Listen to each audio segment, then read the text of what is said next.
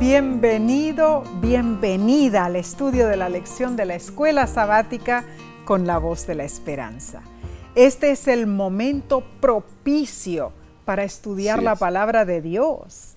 Si te has unido a través de la televisión, por audio, por YouTube o Facebook, te agradecemos por acompañarnos y es nuestra sincera oración que Dios te bendiga ricamente. Omar, todas las semanas saludamos a algún país especial, ¿no es cierto? ¿Cuál mencionaremos hoy? Bueno, sí, en esta ocasión saludamos al país y a los hermanos y hermanas del Paraguay. Oh, claro. Precioso país situado en el corazón de claro. Sí Sudamérica. lo es. Sus campos verdes, la abundancia de vegetación, los altos y ríos, las represas, el dulce idioma guaraní, los centros artesanales y la hospitalidad de su gente son solo algunos de los atractivos que ofrece Paraguay. Nancy. Ah, sabes, cuando yo era niña solíamos ir de paseo a Paraguay. Ah, sí. El Salto Monday, uh, espectacular. Bueno, y la famosa represa hidroeléctrica, ¿no? La represa ah, Yacyretá también. Y debo mencionar que nuestra hija Neidín eh, fue misionera allí en Hohenau, estableciendo clínicas de atención médica en las tribus indígenas guaraníes. Les, les extendemos a nuestros hermanos del Paraguay un gran abrazo, les apreciamos y oramos por ustedes. Bueno, Omar, ya estamos en la lección 7 Oh, tremendo. de este cuarto trimestre para el 12 de noviembre de 2022. Se titula La victoria de Cristo sobre la muerte. Tremendo. Para dar comienzo a este estudio, pidamos la presencia de Dios. Oremos. Padre que moras en los cielos, es para nosotros un grato placer estar nuevamente con nuestros amigos y amigas y especialmente contigo para que nos expliques, nos abras el entendimiento y que podamos acercarnos a tu Hijo amado Cristo Jesús. Y esto lo pedimos, pedimos y lo agradecemos en el nombre de Cristo Jesús. Amén. Amén. La lectura, lectura bíblica se encuentra en Apocalipsis capítulo 1, versículo 17 y 18. Y dice lo siguiente. Cuando le vi, caí como muerto a sus pies, y él puso su diestra sobre mí, diciéndome, no temas, yo soy el primero y el último, y el que vivo y estuve muerto, mas he aquí que vivo por los siglos de los siglos. Amén. Y tengo las llaves de la muerte y del Hades. Saben, sí, la flexión del verbo en la frase yo soy implica una vida continua permanente. Así es. Ahora, esta declaración tiene un significado especial porque en Cristo hay vida original que no proviene ni deriva de otra. En Él está la vida y Él es la luz de los hombres. Amén. Cristo es la resurrección y Él nos asegura la vida eterna cuando depositamos nuestra confianza en sus promesas inmutables. Pablo estableció este punto muy poderosamente cuando escribió en Primera de Corintios capítulo 15 versículos 16 al 18 lo siguiente: Porque si los muertos no resucitan, tampoco Cristo resucitó. Y si Cristo no resucitó, vuestra fe es vana, aún estáis en vuestros pecados. Entonces también los que durmieron en Cristo son perdidos. En verdad no importa todo el énfasis que Pablo puso en la muerte de Cristo. Todo eso no nos sirve de nada si no sabemos de su resurrección. Muy cierto, sí. Eh, la cruz es la victoria de Cristo sobre el pecado. Amén. La muerte y también el diablo. Claro que y sí. su resurrección es el evento triunfal culminante. Gloria a Dios. La muerte no pudo retener a Jesús porque Él nunca cometió pecado. Tenemos esa certeza. Es cierto que la muerte de Jesús es el punto central de sus logros.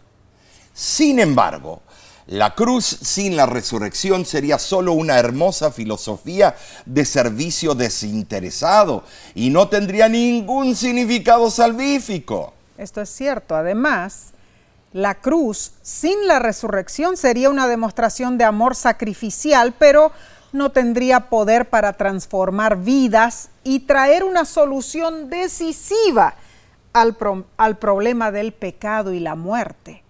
La cruz de por sí sería incapaz de proporcionar vida eterna a los creyentes.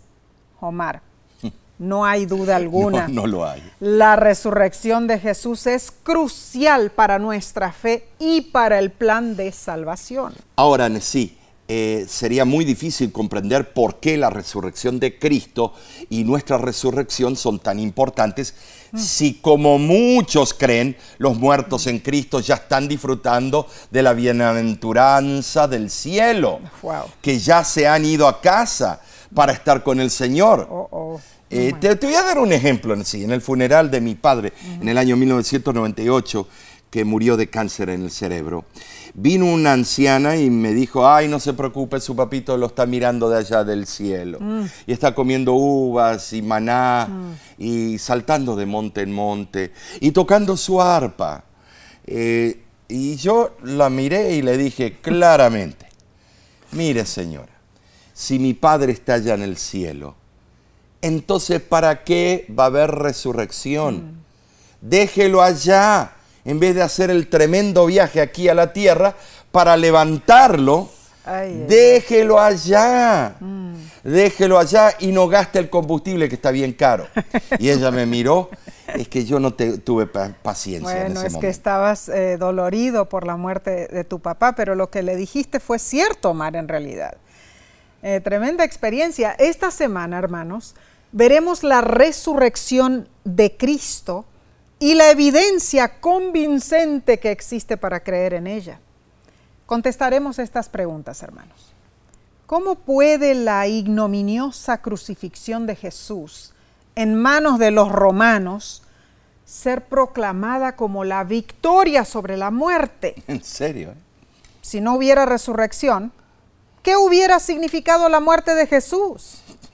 ¿Por qué es tan importante la resurrección? No solo para nosotros, sino para todo el universo. Es cierto. ¿Y qué habrán estado pensando los ángeles, Omar, en esas largas horas Tremendo, entre la muerte de uh -huh. Jesús y su resurrección? ¿Qué habrán pe pensado los ángeles, no? Bueno, este estudio descolocará nuestra mente, porque la cruz está vacía, mis hermanos. Amén. Cristo resucitó de los muertos. Bien, analicemos entonces la parte del domingo, 13 de noviembre, titulada Una tumba sellada. Muy relevante lo que dijiste, que la cruz está vacía. Amén. Eh, estimados, pero a algunos les gusta ponerla aquí grandota. Mm. Y lo importante es el que vive. Amén. Sí es Amén. un símbolo, pero lo que importa que el que vive viene a buscarnos para darnos vida. Gloria el autor de la lección describe los eventos de las siguientes maneras. Primero, Satanás había logrado instigar a Judas a traicionar el Salvador. Cierto.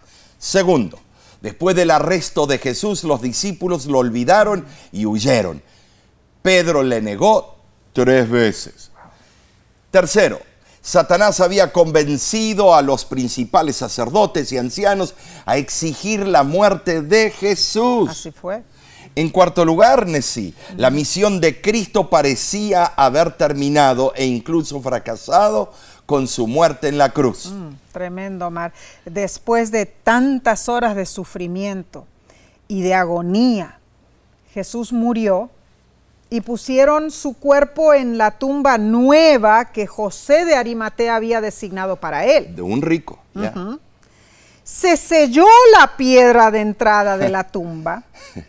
Los soldados romanos se mantuvieron en guardia y las huestes de demonios invisibles rodearon el lugar. Mm, tremendo, mm. sí, eso. Uh -huh. El desierto la gente lo explica. Wow. El asunto fue que durante su ministerio terrenal Jesús había profetizado no solo sobre su muerte, sino también sobre su resurrección. Amén. Ahora, los sacerdotes y fariseos, conocían esos presagios, así que ahora hicieron todo lo que estaba a su alcance para prevenir la resurrección de Jesús.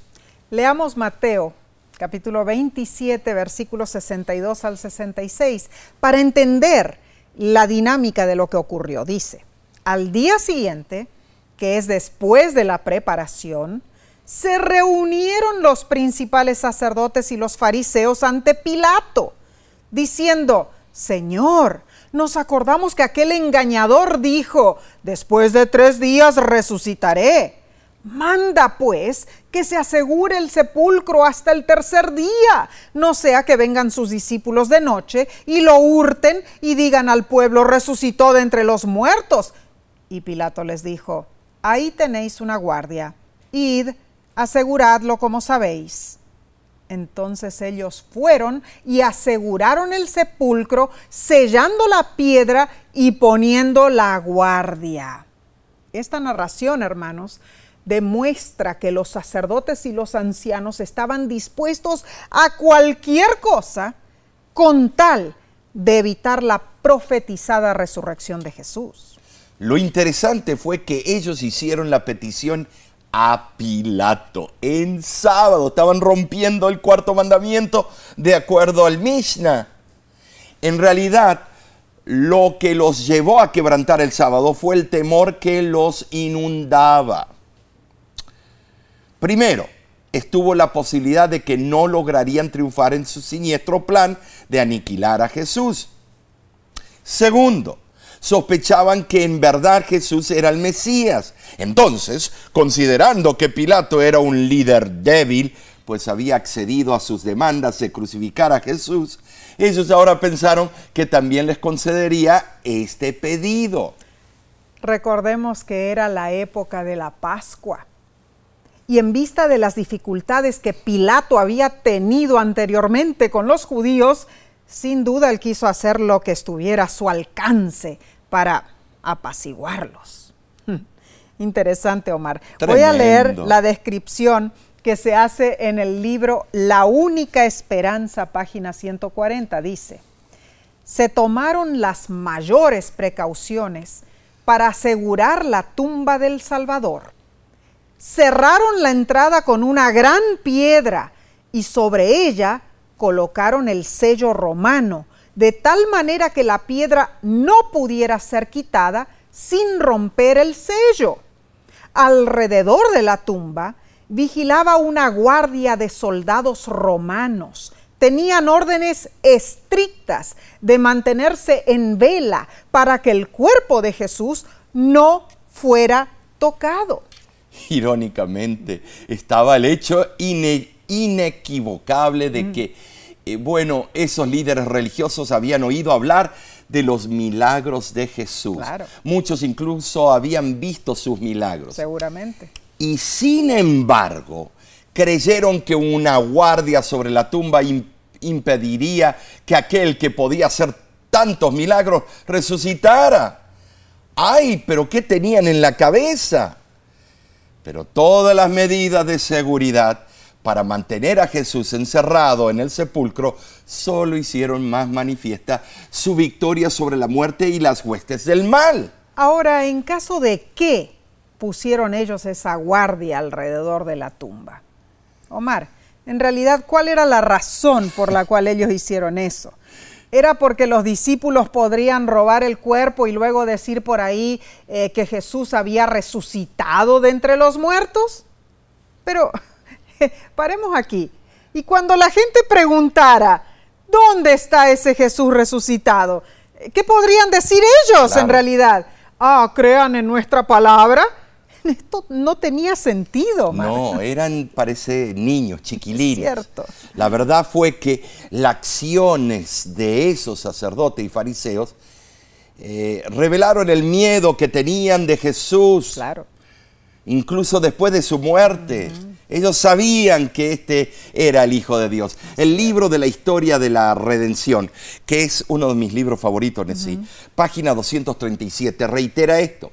Aunque los dirigentes judíos habían llevado a cabo su malvado propósito de dar muerte al Hijo de Dios, su aprensión no disminuyó ni murió su envidia Mezclado con el gozo de la venganza satisfecha, se hallaba siempre presente el temor de que su cadáver que yacía en la tumba de José surgiera de nuevo a la vida.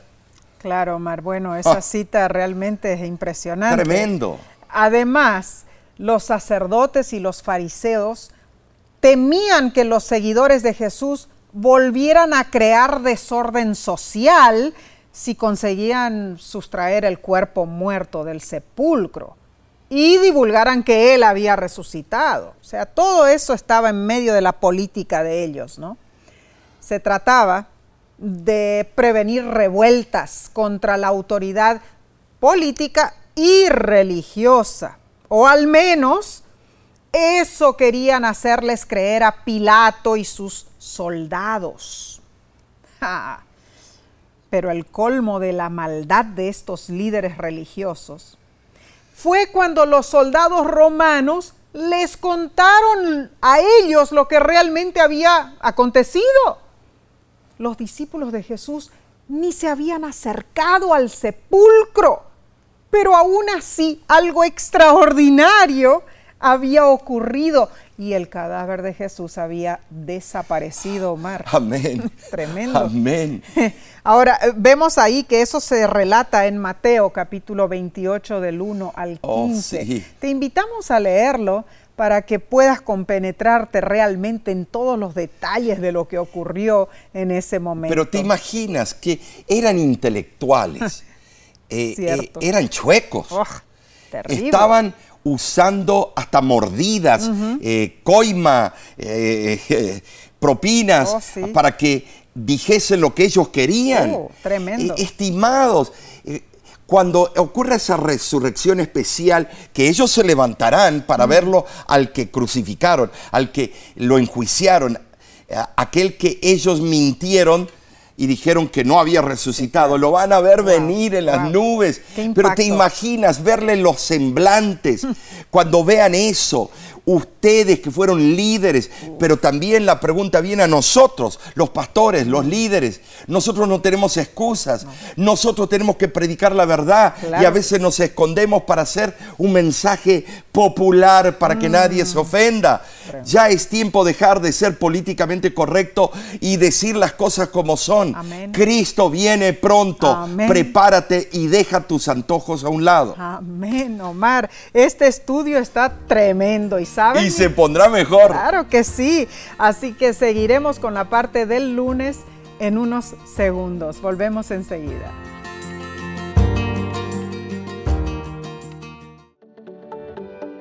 En nuestra aplicación puedes encontrar más contenido como este que te ayudará en tu vida espiritual.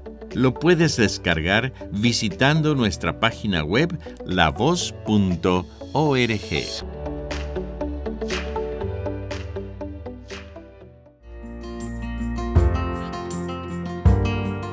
Estamos estudiando la gloriosa victoria de Cristo sobre la muerte. Sigamos indagando sobre este tópico. Pasemos a la lección del lunes, titulada Ha resucitado.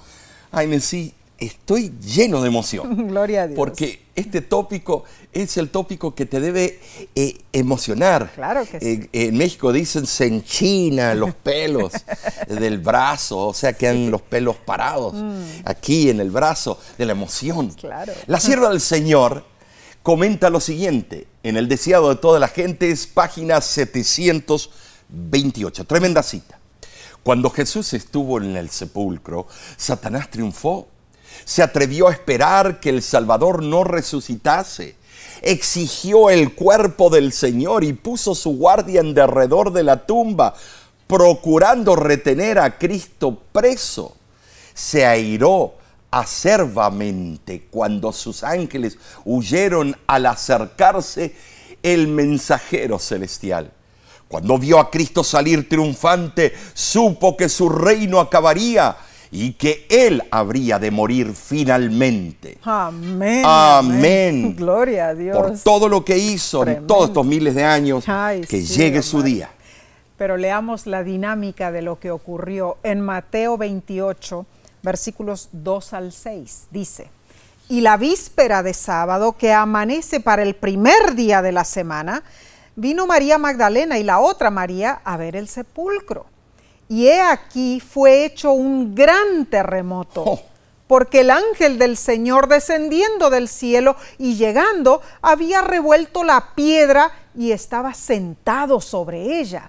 Y su aspecto era como un relámpago y su vestido blanco como la nieve. Y de miedo de él los guardas se asombraron y fueron vueltos como muertos. Y respondiendo el ángel dijo a las mujeres, no temáis vosotras, porque yo sé que buscáis a Jesús que fue crucificado. No está aquí, porque ha resucitado, como dijo. Venid, ved el lugar donde fue puesto el Señor. Ay, esto es emocionante, Nesí, cada vez se vuelve mejor. ¿Por qué? Porque lo habremos leído mil veces, Mm. pero cada vez que lo leemos, más nos emociona. Amén. Cristo vive. Amén, gloria en la resurrección, el ángel anunció lo que había sucedido. Sí. Sin embargo, los que par- los participantes activos de la resurrección fueron el Padre, el Hijo y el Espíritu Santo. Así fue. En Juan capítulo 10, versículo 17 al 18, Jesús dijo lo siguiente, por eso me ama el Padre, porque yo pongo mi vida para volverla a tomar. Nadie me la quita, mas yo la pongo de mí mismo. Tengo poder para ponerla y tengo poder para volverla a tomar. Este mandamiento recibí de mi Padre. En esos versículos de sí vemos la acción del Padre y de Jesús en su resurrección. Amén. Y en Romanos 8, 11 comprobamos que también estuvo presente el Espíritu Santo, pues dice, y si el Espíritu de aquel que levantó de los muertos a Jesús mora en vosotros, el que levantó a Cristo Jesús de los muertos, vivificará también vuestros cuerpos mortales por su Espíritu que mora en vosotros. Recordemos que en la creación del mundo, las tres personas de la deidad estuvieron presentes, el Padre, el Hijo y el Espíritu Santo. Y lo mismo sucedió en el bautismo de Jesús. Y ahora, en su resurrección, los tres nuevamente estuvieron involucrados. Esta es una verdad maravillosa para aquellos que dudan sobre el Espíritu Santo o de la divinidad de Cristo. Eh, Esto es la prueba que en los tres eventos más importantes allí estuvieron los tres. Lo interesante fue que los soldados romanos que habían estado guardando el sepulcro vieron todo el proceso de la resurrección de Jesús. Y ellos contaron a los líderes todas las cosas que habían pasado ahora sí. Aquí viene la hora. ¿Por qué esto es interesante? Porque estamos hablando de gentiles. Oh, sí, cierto. Parece que este evento estaba proyectando a un futuro cercano porque también los gentiles recibirían las buenas nuevas de gran gozo. Amén. Gozo. Tremendo concepto. Ah, wow. ¿No es cierto esto, Nesí? Claro que sí, ¿No estás Omar. tú también emocionada? Alabado Ay, sea el Cuando Señor. se levante mi padre, mi Ah, madre, mis seres ser- queridos de la tumba como Cristo se levantó. Algo fascinante es saber que esta verdad, esta promesa es verídica, es certera, mis hermanos. Entonces, Omar, dice que un ángel descendió del cielo. Dice que las tres personas de la deidad estuvieron involucradas. Los soldados romanos que estaban allí se desmayaron por el miedo Y eran fuertes. y la tumba quedó vacía. Todo esto habría sido lo suficientemente desconcertante para los líderes religiosos, ¿no es cierto? Mm. No, pero son tercos. Pero Mateo 28, 12 dice que ellos dieron mucho dinero a los Sí, soldados. Mordida. Mm, ¿Para qué, Omar? ¿Para qué? Para mantenerlos calladitos. Esto implicaba que lo que los soldados les contaron a ellos los perturbó profundamente. Claro, les contaron de la resurrección de Jesús. Ahora, hermanos, ¿quién en verdad causó que los malvados líderes religiosos estuvieran enojados por la resurrección de Jesús y que quisieran mantener todo en secreto. El archienemigo de Dios, Satanás. Y esto es cierto. Eh, ellos es como los escándalos que ocurren con los políticos, que después de años uno descubre de que anduvieron en una relación ilícita y que pagaron a esa mujer o a ese varón y, le pagaron una alta suma para que no dijeran nada, pero todo viene a relucir. Eh, así fue. Elena de White en el libro Primeros Escritos, página 182, dice, Satanás y sus huestes se habían ufanado de que su dominio sobre el hombre caído había hecho yacer en la tumba al Señor de la vida. Pero su triunfo infernal duró poco, porque al resurgir Jesús de su cárcel, como majestuoso vencedor, comprendió Satanás que después de un tiempo él mismo habría de morir. Rabiosamente lamentaba Satanás que no hubiese logrado vencer a Jesús, quien en cambio había abierto para el hombre un camino de salvación Satanás y sus ángeles se reunieron en consulta, mandó a sus siervos que fueran a los príncipes de los sacerdotes y a los ancianos y al efecto les dijo, hemos logrado engañarlos, cegar sus ojos y endurecer sus corazones contra Jesús.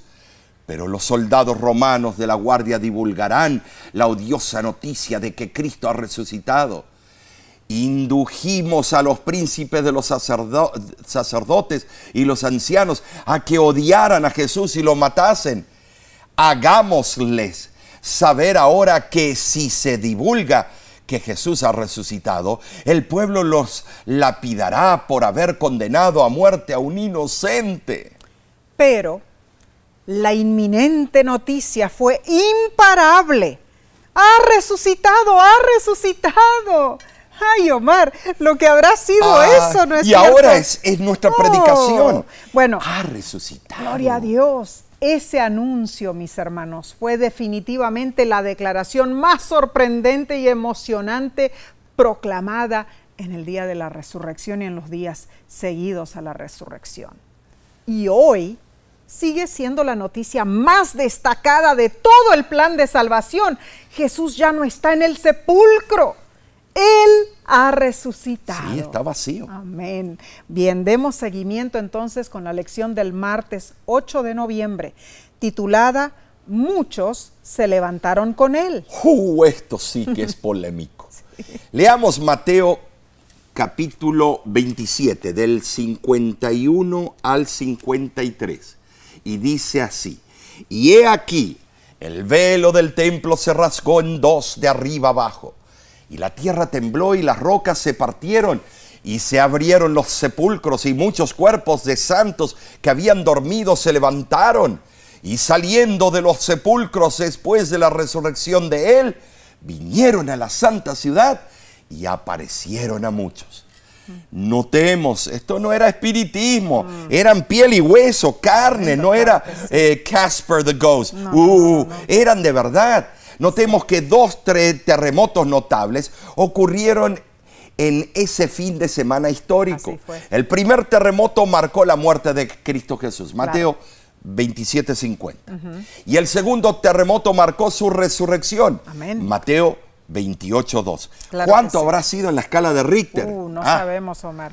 Pero durante el primer terremoto, eh, allí ocurrió algo sorprendente. Sí se rasgó el velo del templo, el que dividía el lugar santo del Santísimo. Y es interesante, Omar, que la ruptura de la cortina fue de arriba hacia abajo. Claro. Esto indica que no lo hicieron manos humanas.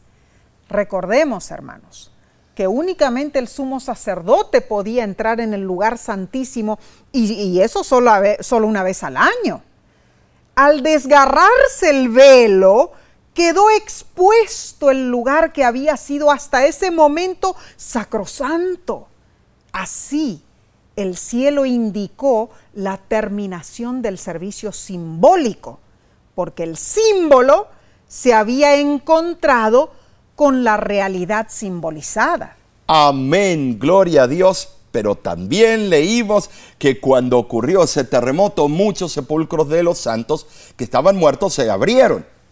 Es interesante que solo Mateo registra este hecho relacionado con la crucifixión y la resurrección de Jesús. Debiera notarse que si bien las tumbas se abrieron en el momento de la muerte de Cristo, los santos resucitados no salieron hasta después de que Cristo resucitó. Mateo 27, 53. Cuán apropiado fue que Jesús hiciera salir de la tumba juntamente consigo a algunos de los cautivos a quienes Satanás había mantenido en la cárcel de la muerte. Repetimos entonces esta maravilla. Al resucitar, Cristo Jesús sacó de la tumba una multitud de personas que habían muerto. El terremoto ocurrido en ocasión de su muerte había abierto esas tumbas, dice el versículo. Y cuando Jesús resucitó, los santos muertos que estaban en esas tumbas se levantaron con él y salieron a contar la gran noticia de la resurrección de Jesús. El deseado de todas las gentes, página 730, dice quiénes eran esos santos. Esos resucitados eran aquellos que habían sido colaboradores con Dios y que a costa de su vida habían dado testimonio de la verdad. Ahora iban a ser testigos de aquel que los había resucitado. Y además, inmediatamente después de la resurrección de Jesús, muchos judíos recibieron evidencia poderosa para creer en su resurrección y aceptarlo como su Salvador, lo cual muchos hicieron incluidos muchos sacerdotes. Ahora, en sí, eso no fue todo.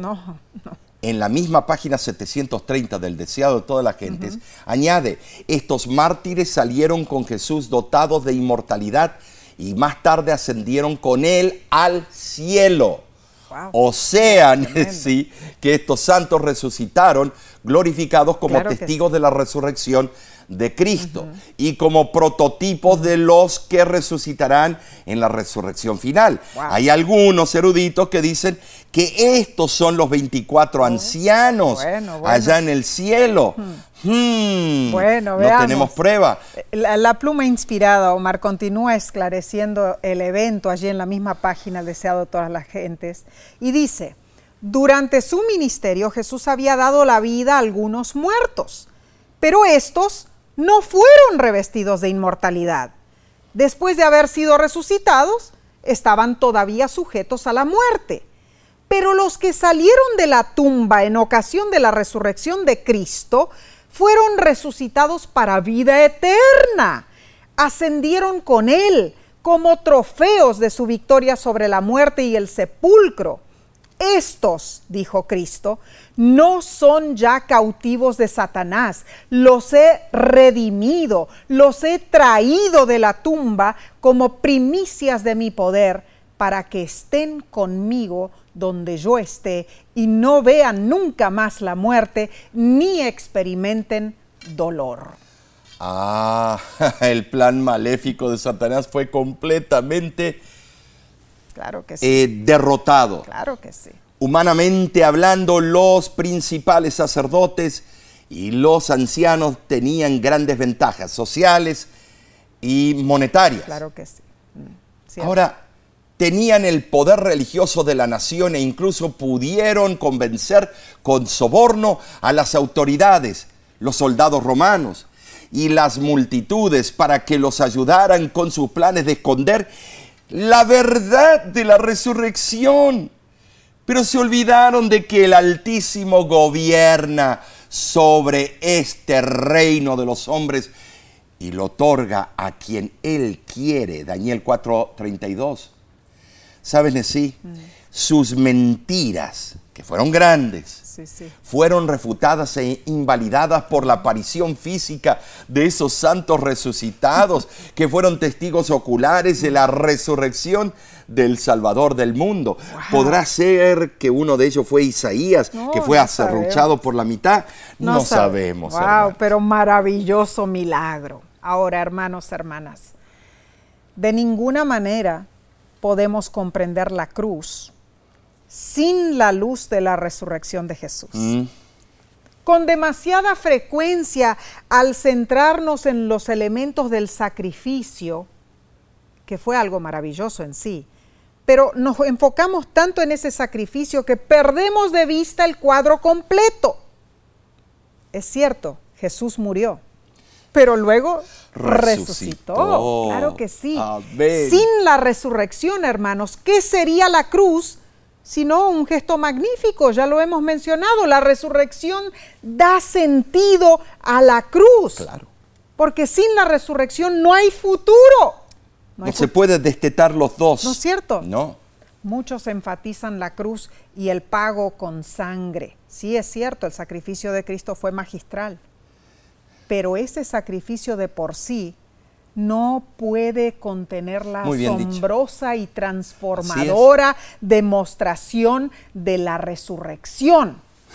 La resurrección hace que el sacrificio de Jesús lata con vida, confirma el poder animador de Dios y garantiza la acción pasada, presente y futura de Dios. No importa cuán feas se pongan las cosas ahora, Nessie. No.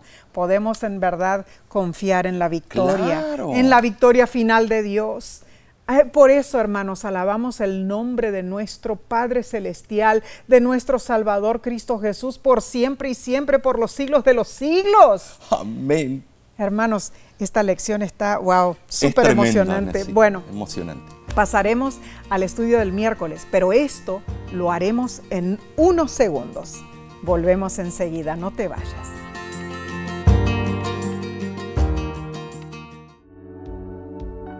Con seguridad estás disfrutando este estudio de la escuela sabática. Te invitamos a buscarlo en formato de video por nuestro canal de YouTube. Lo puedes encontrar en youtube.com diagonal La Voz de la Esperanza.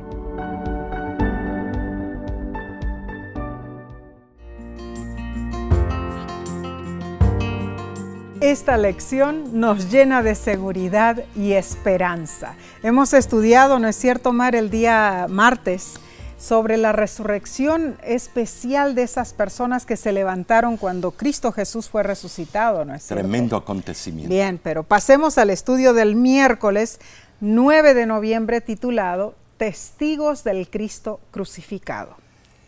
Te invito a leer Juan capítulo 20, versículo 11 al 29 en tu tiempo de estudio personal. Veamos algunos testigos de la resurrección de Jesús. Los dos ángeles que estaban en la tumba vacía dijeron a María Magdalena y a las otras mujeres que Jesús había resucitado. Así fue. Luego Jesús se les apareció a los discípulos y estos le adoraron. Ah, sí. Se apareció a Pedro y a los dos discípulos de camino a Emaús. Así fue. Seguidamente Jesús también entró en el aposento alto. Y los discípulos allí inicialmente se aterrorizaron, pero luego se alegraron, se maravillaron.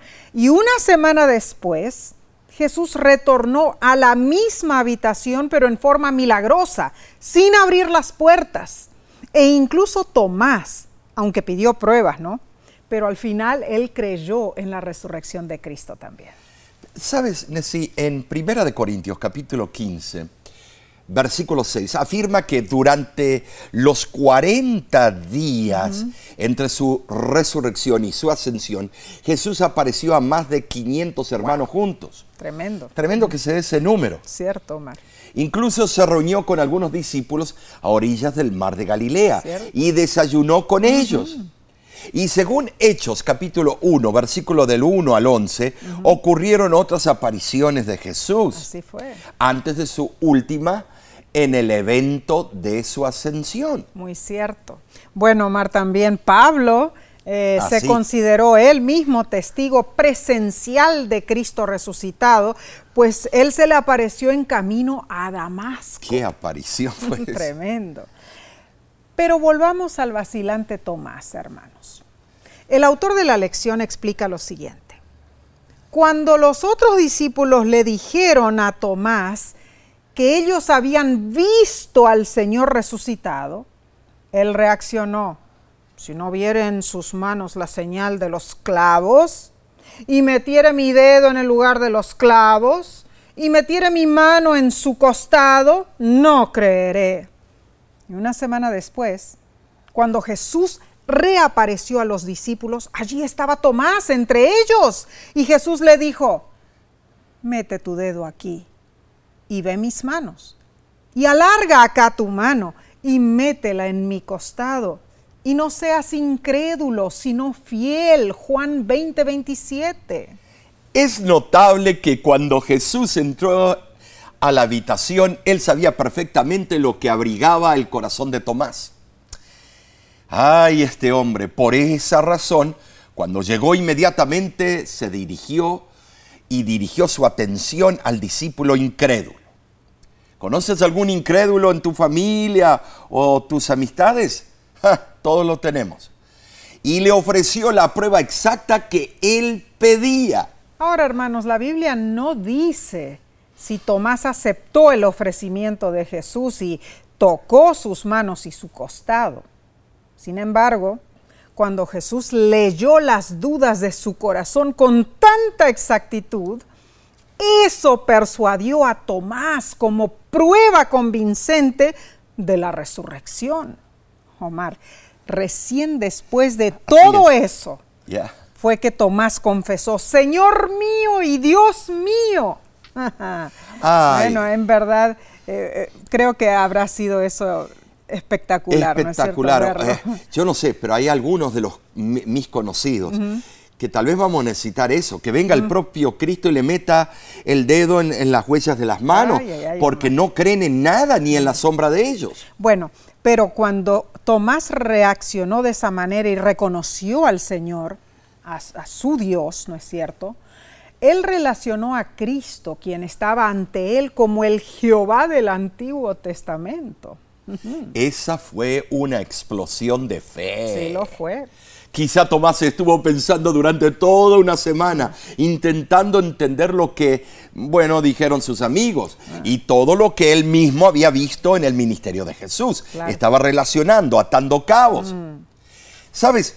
Quería encontrar sentido y solución y recuperarse de los tres últimos días o años de su vida, perdón. Esos años que había dedicado a seguir a Jesús. La pregunta es, ¿alguna vez has luchado con la fe de esa manera?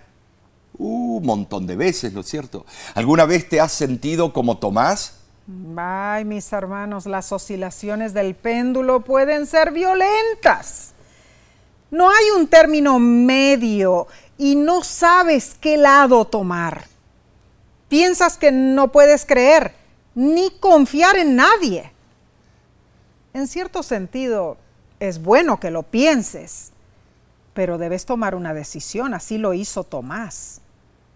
Tuvo que decidir entre número uno, decir, todo esto es un fraude, Jesús está muerto. O número dos, decir, Señor mío y Dios mío. Pero cuando él vio las llagas en las manos de Jesús, Tomás experimentó una explosión de fe. Mas Jesús le dijo, porque me has visto, Tomás, creíste. Bienaventurados los que no vieron y creyeron. Juan 20, 29. En verdad, nosotros no hemos visto a Jesús con nuestros ojos.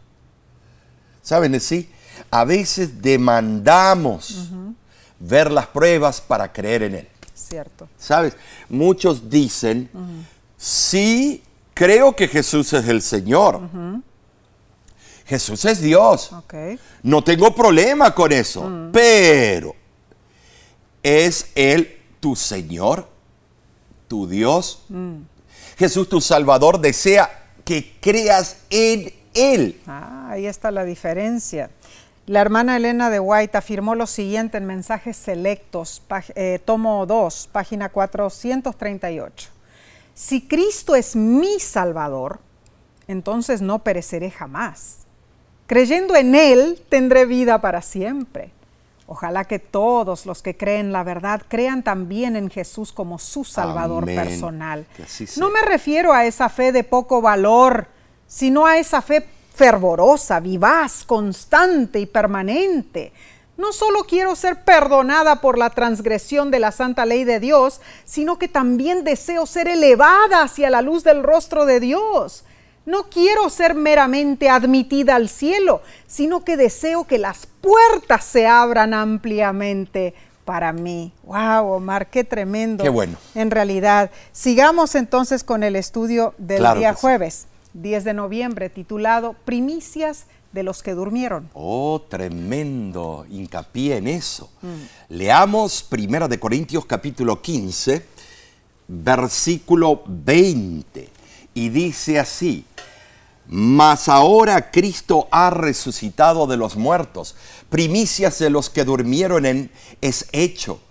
Pablo demostró históricamente la verdad de la resurrección de Cristo. Lo mostró. Él fue uno de los que más lo demostró. Ahora, a los antiguos israelitas se les ordenaba presen- presentar la primera gavilla de la cosecha al sacerdote y él la mecía ante el Señor como una promesa de la cosecha completa. Ah, Nesí. claro. Mm. Ahora, esa ceremonia debía celebrarse el 16 del mes de Nisan, Aviv, dos días después de la cena pascual, entre marzo y abril, que ocurría el 14 de Nisan. Bueno, la gavilla de las primicias de la cosecha era un símbolo de Cristo, quien es la primicia o promesa de la gran cosecha que seguirá cuando todos los justos muertos sean resucitados en la segunda venida de Cristo. Pero notemos que Cristo resucitó de los muertos. El mismo día cuando la gavilla mecida era presentada en el templo.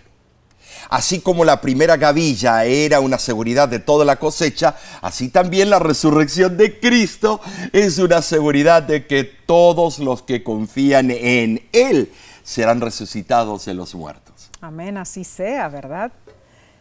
Bueno, es interesante que se compare la fiesta de la gavilla con la resurrección de Cristo.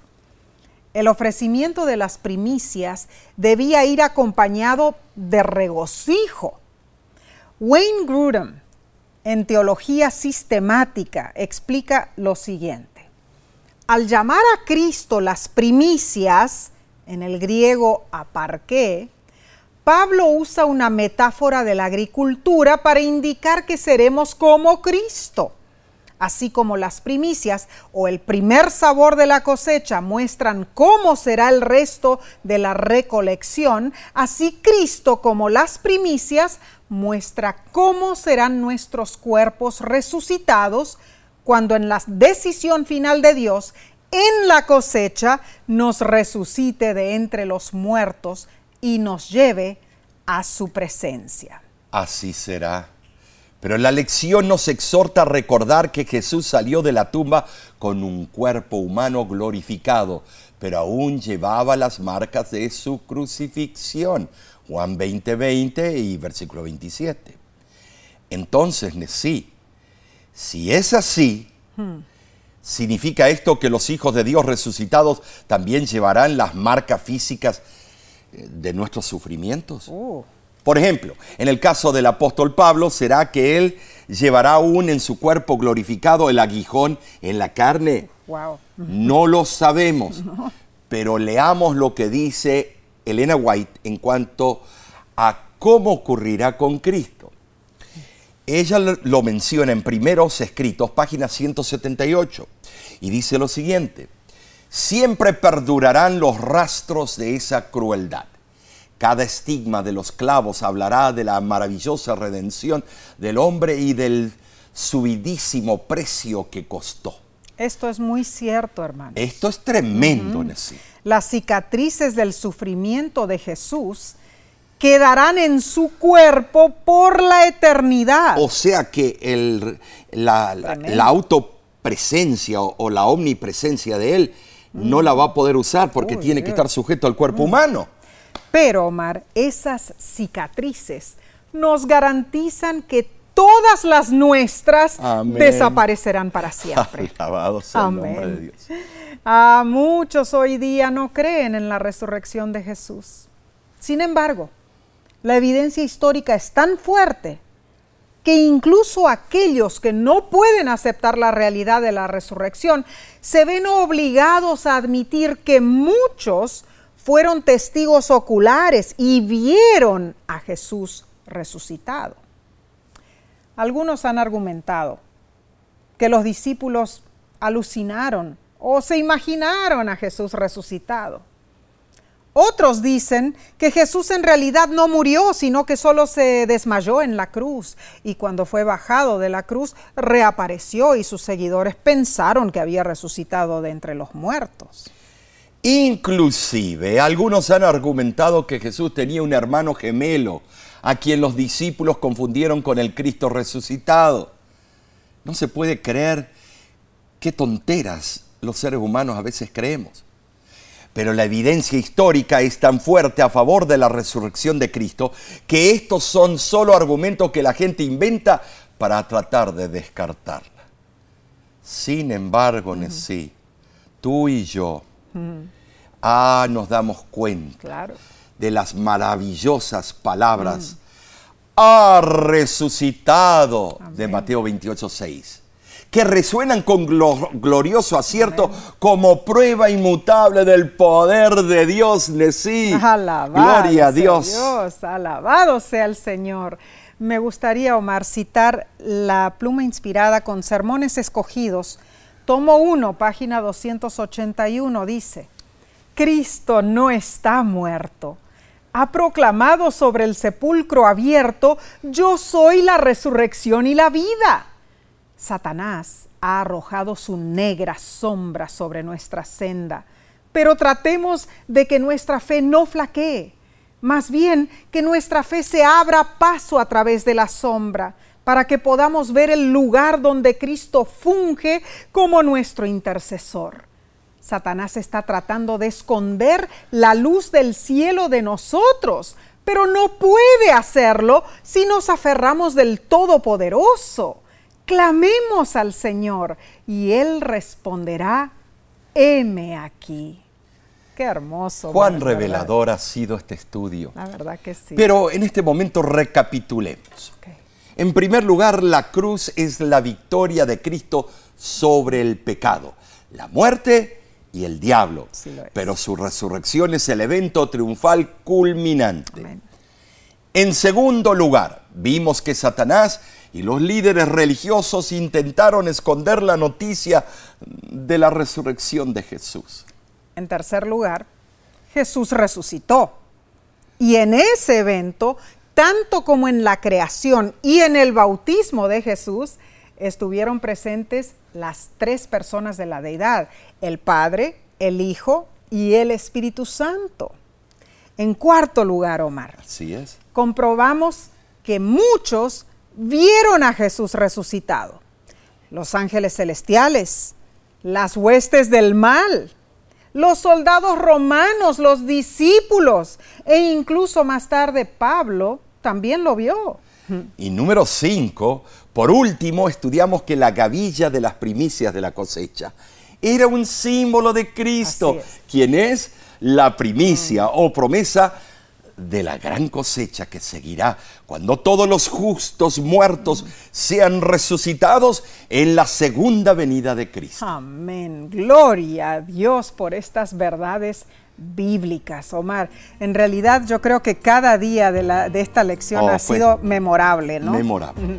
Y, pero esto aquí no termina, hermanos. La semana que viene estu- estudiaremos otro tema impactante. La próxima lección se titula La esperanza del Nuevo Testamento. Ahora, mis hermanos, si están allí acompañándonos por las redes sociales, escriban sus comentarios. ¿Cuáles creen ustedes que son esas esperanzas del Nuevo Testamento?